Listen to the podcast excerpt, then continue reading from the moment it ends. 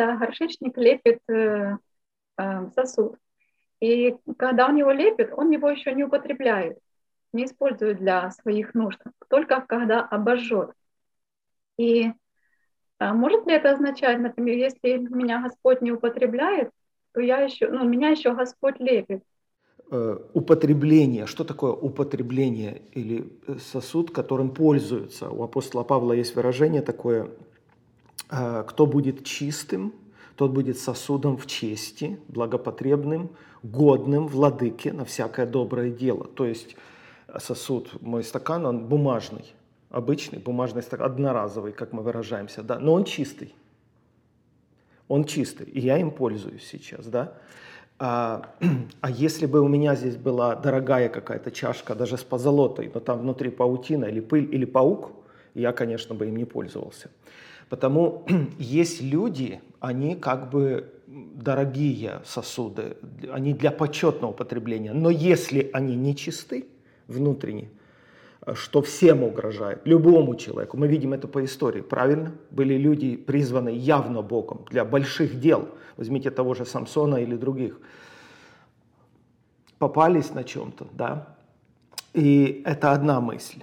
Другая мысль, что Бог не бросает того же Самсона, обратите внимание. Он мелит в этих жерновах, он, он несет последствия своих заблуждений, но у него отрастают волосы к нему возвращается Божье благоволение, к нему возвращается сила. Э, представляете, какая-то радость внутренняя, какая-то надежда, что Бог не ставит крест на человеке, который споткнулся, который упал. Опять же, если он искренен. То есть это очень важная мысль. Мне кажется, больше всего дьявол бьет в эту область, что все, с тобой все кончено, посмотри, что ты натворил.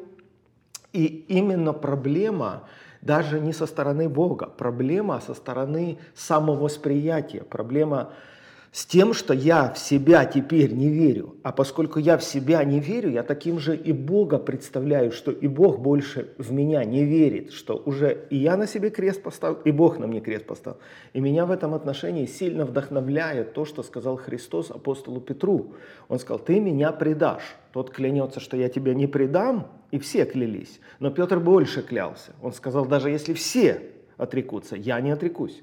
Христос говорит, вот как раз ты три раза отречешься, в отличие от остальных. Почему? Потому что ты сильно самонадеян, ты сильно уверен, что ты лучше, чем другие. Вот ты и разобьешься больше остальных. Потому что мы не можем строить, мы не можем перепутать веру, веру, как Бог в нас верит, благодаря своей благодати, и самоуверенность. Вот эти вещи очень тонкие – очень тонкие, друзья, из моего опыта, говорю вам, я замечал, есть люди, не замечают вот этой тонкой грани между верой в благодать Божью и самоуверенностью. И вот в Петра звучала самоуверенность, потому Христос а, даже не молился о том, чтобы Петр устоял. Петру надо было разбиться, понимаете?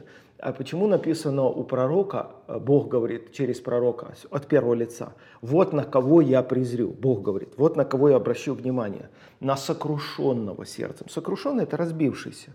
Это когда человек разбивается, его самоуверенность разбивается, гордость разбивается, самовлюбленность разбивается.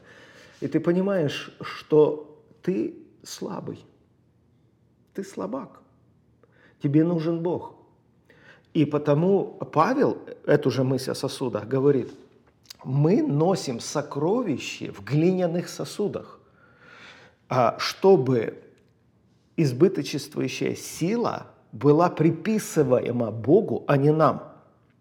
Ключевое слово «приписываемо».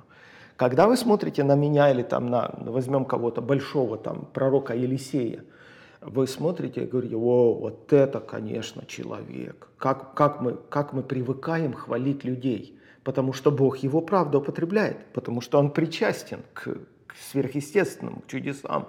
Конечно же, мы Бога не видим, но мы видим пророка Божьего, потому мы, мы склонны приписывать, приписывать почести, приписывать уважение – а Павел говорит, чтобы приписываема вот эта слава или сила была не нам, а Богу. Потому мы это сокровище носим в глиняных горшках, сосудах. Это о чем говорит? Это говорит о том, что а, опять тот же Павел говорит, я больше всех вас потрудился. Потом раз такая оговорка. Впрочем, не я, а благодать, которая со мною. Какая важная оговорка, вовремя, да? Впрочем, не я, не я, а благодать. То есть, э, что он имеет в виду? Он имеет в виду, что мера, которую Бог дал мне, мера терпения, выносливости, мужества, мы это можем восхищаться Павлом. Какой великий апостол, какая выносливость. Да, но, но мера дается Богом, другой не вынесет, а другой надломается. Потому все равно, так или иначе, многие вопросы возвращаются к Богу к Богу, который дает благодать. А человек должен это оценить. А человек есть наша часть, сто процентов есть наша часть. Характер наш, податливость наша, э, ревность или усердие наше. Вот я вспоминаю свои, например, 16 лет, 15-16 лет. Вот я сегодня, откровенно, сам себя удивляюсь. Ну, опять же, правильно оговорку сделать, с Бога удивляюсь. Я помню, как я со школы, со старших классов, бежал домой. Я в поту прибегал домой. Такая у меня была жажда читать Евангелие. Я дождаться не мог окончания уроков. Я просто в захлеб читал. Я помню осень, мы там картошку копаем, в деревне жили. Любой перерыв, у меня просто такая жажда была, что я читал месяцами. Потом это перетекло в жажду молитвы я уходил, я подросток, я молодой человек, у меня это тянулось несколько лет. Потом этот период прошел, но он заложил очень глубокий фундамент а, в само переживание Бога, в саму зависимость от Бога, в, что без Бога, без Бога ты жить не можешь, без Бога ты дышать не можешь, без Бога смысл пропадает во всем, смысл пропадает. А ради чего ты будешь бороться? Вы прослушали фрагменты из курса «Самопознание во свете духовных законов». Приглашаем вас пройти онлайн-обучение вместе с другими студентами на платформе forspirit.org.